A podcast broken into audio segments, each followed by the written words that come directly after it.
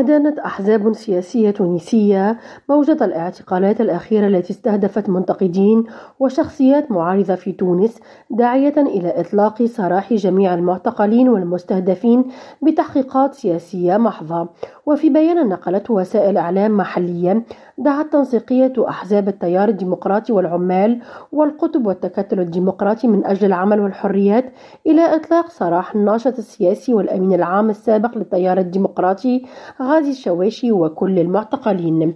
واعتبرت التنسيقية أن هذه الاعتقالات والمتابعات القضائية ضد الناشطين السياسيين بتونس تندرج في إطار أساليب تلجأ إليها السلطة لتغطية فشلها الاقتصادي والاجتماعي.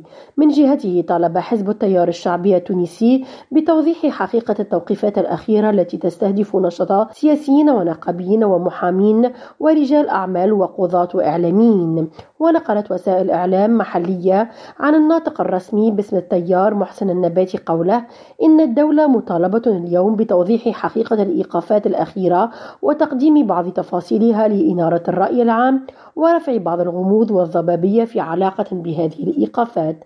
وتشهد تونس مؤخرا سلسلة اعتقالات طالت سياسيين وشخصيات معارضة ونشطاء من المجتمع المدني ومسؤولين إعلاميين ونقابيين مما أثار موجة من الغضب من قبل العديد من المنظمات غير الحكومية المعنية بحقوق الإنسان. نرجس بديراري مراجو تونس.